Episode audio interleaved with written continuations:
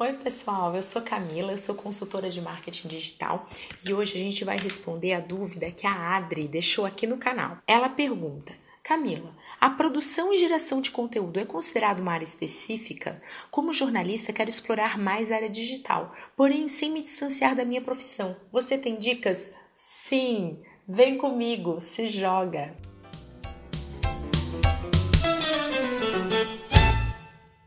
Primeira parte da pergunta da Adri é bem complexa e vai gerar um monte de vídeos aqui para o canal.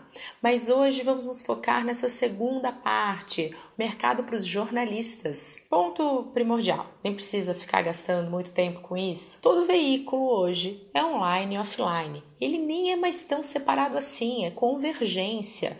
Vai para um lugar, foi para outro. A gente não tem mais aquele apego, aquela coisa de ficar esperando uma edição e para a banca. É importante que o jornalista esteja preparado para esse novo modelo de comunicar, esse novo modelo de disseminar informação e notícia. Uma outra coisa que eu gostaria de falar para vocês é lá dos primórdios da internet, sua entrega idade, né? Quando os portais, grandes portais estavam sendo construídos, os responsáveis pela diagramação, né, por aquela arquitetura da informação, eram jornalistas, justamente devido a essa relação com diagramar. Onde vai cada coisa nesse portal? Onde eu boto isso, onde eu boto aquilo? Eram jornalistas que faziam isso. Hoje é muito mais comum que você tenha profissionais da área de design, os web designers fazendo tudo aquilo que envolve experiência do usuário, usabilidade e arquitetura da informação na internet. Por outro lado, nós temos outras áreas onde o jornalista pode atuar e que o marketing digital vai ajudar e muito. Vamos lá, um exemplo delas são os vídeos. Vídeos, nova maravilha do momento, todos os consumidores estão ávidos por isso. É um formato que, especialmente aqui no Brasil, nós gostamos muito. A gente tem vídeos para o YouTube eles têm que ter um determinado tamanho, determinado jeito, uma pegada. Mas agora nós temos os vídeos do Facebook, que vão ser entregues de uma maneira através de um ranking. Ah, são funcionamentos, são algoritmos diferentes, são mecânicas de redes sociais diferentes e que o jornalista pode conhecer, entender e se especializar nessa área. Porque dentro da graduação dele, quando ele está lá estudando comunicação social, ele vai ver isso em detalhes ele tem aula de vídeo. Então ele é um profissional muito mais especializado para a geração de vídeos. Por que não trazer isso para a internet? Porque além de vídeos para o Facebook, vídeos para o YouTube, nós temos vídeos curtos, os stories ou para o Instagram, vídeos com, que não precisam necessariamente estar muito focados em algo publicitário. Eles podem estar contando uma história. Olha o storytelling aí. É um lugar onde jornalistas sabem muito bem o que estão fazendo. Se você é jornalista, quer de alguma forma começar a estudar marketing digital. E você não sabe por onde começar, eu te digo, estude SEO, Search Engine Optimization, ou otimização para motores de busca. São todas aquelas estratégias que ajudam um site a estar bem colocado no Google de forma orgânica, ou seja, sem pagar, sem anunciar. Toda vez que a gente está ensinando isso ah, e a gente fala coisas como, por exemplo, vocês sabiam que quando a gente usa dentro de um texto sinônimos, o Google coloca isso como algo positivo para indexar esse texto, esse site? Algum jornalista fala: Nossa, eu aprendi isso na faculdade, que a gente deve usar sinônimos. Claro, porque quando a gente usa sinônimos, a gente ajuda né, quem está ouvindo, o nosso leitor, a entender melhor, é uma melhor compreensão. Então, marketing na internet, marketing digital, o jornalista aprende isso. Ele sabe muito bem como comunicar, como fazer algo ser compreendido.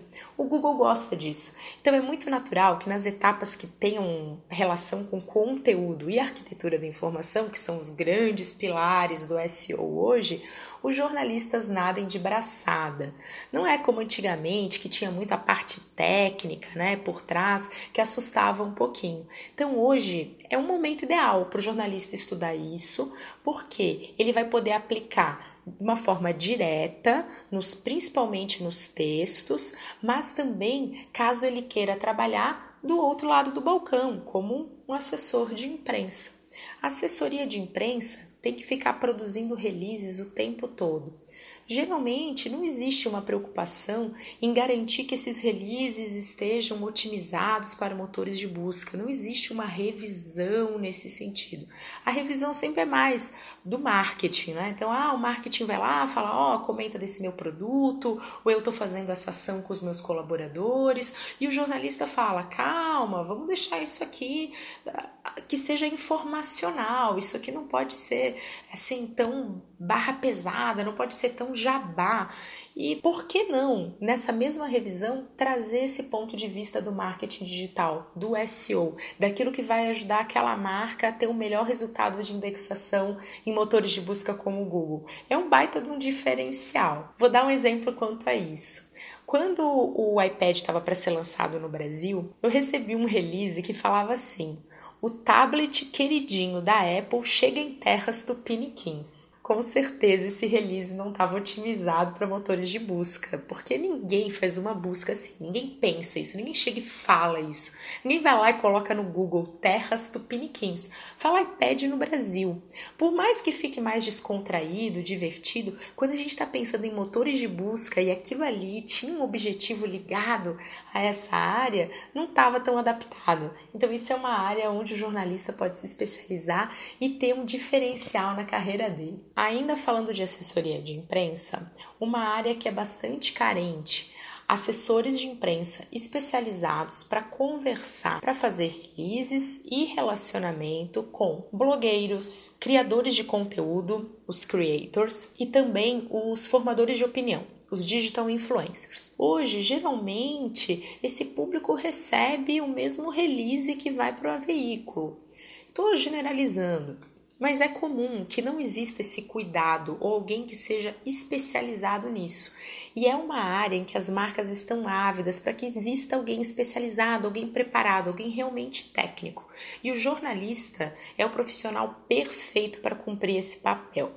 Então, pensa nisso, que é uma área onde há baixa concorrência, onde você vai ter facilidade de se destacar e se diferenciar. Agora, na hora de falar de geração de conteúdo para redes sociais, quero também falar de uma grande tendência dentro de marketing digital, que é o trabalho em parceria e colaboração. Se você é jornalista, é muito provável que você seja um apaixonado pela área de redação. Então é importante que você tenha uma parceria ou trabalhe junto com alguém que tenha habilidades ligadas a vídeo e alguém que goste de trabalho criativo ligado a imagens. Assim você vai conseguir ter um produto completo, sabe? Um serviço redondinho para oferecer ao mercado. É claro que um jornalista pode trabalhar gerando conteúdo para redes sociais. Eu concordo, tem muito publicitário fazendo isso. É uma área que tem a ver com comunicação mais focada em marcas, em branding, mas o jornalista também sabe comunicar. Ele pode ter até um diferencial. Ele faz isso de uma forma diferente e que para muitas marcas pode ser a verdadeira cerejinha do bolo. Então, sim, você pode se especializar na área de geração de conteúdo para redes sociais como o Facebook, mas tenha esse cuidado de trabalhar em colaboração e parceria. Falando agora de uma tendência que não é somente quem está começando que usa, mas que é interessante principalmente para quem quer começar a mostrar o seu trabalho, os blogs autorais. Vocês já devem ter reparado que muito jornalista que é celebridade, aqueles formadores de opinião que trabalham para grandes veículos, não tem mais colunas, eles têm blogs, é um trabalho mais autoral, quase que um comentarista, eles dão a sua opinião. Eu tenho colegas e até alunos que são jornalistas que estão no começo da carreira que eles também estão fazendo isso. Olha só que legal. Primeiro, que eles acabam tendo que aprender a mexer em ferramentas muito comuns para o profissional de marketing digital, como o WordPress. Isso é um diferencial, você está aprendendo né, na prática a mexer com uma, um CMS. Isso vai te colocar à frente, vai te fazer com que você tenha um diferencial no mercado. Outra coisa importante, vai fazer com que você tenha uma preocupação com a área de SEO, porque você vai querer que o teu texto esteja bem ranqueado. Vai fazer com que você queira e busque as parcerias para você ter mais pessoas escrevendo nesse teu blog. Vai fazer com que você dê a sua opinião e treine a sua escrita, criando também um atributo interessante para o seu marketing pessoal. Então, eu deixo essa dica. Além de ser uma forma mais pessoal, mesmo de tratar o jornalismo, você pode falar de notícias, prestar um serviço para a comunidade, fortalecer suas parcerias e aprender na prática, que essa é a única verdade do marketing digital. Ninguém vira profissional somente estudando nos livros. A gente tem que botar a mão na massa. Eu espero que tenham gostado do vídeo de hoje e Adri, eu espero que eu tenha te ajudado com as minhas dicas. Se vocês tiverem dúvidas, postem aqui nos comentários. Eu adoro responder. Até a próxima. Tchau, tchau.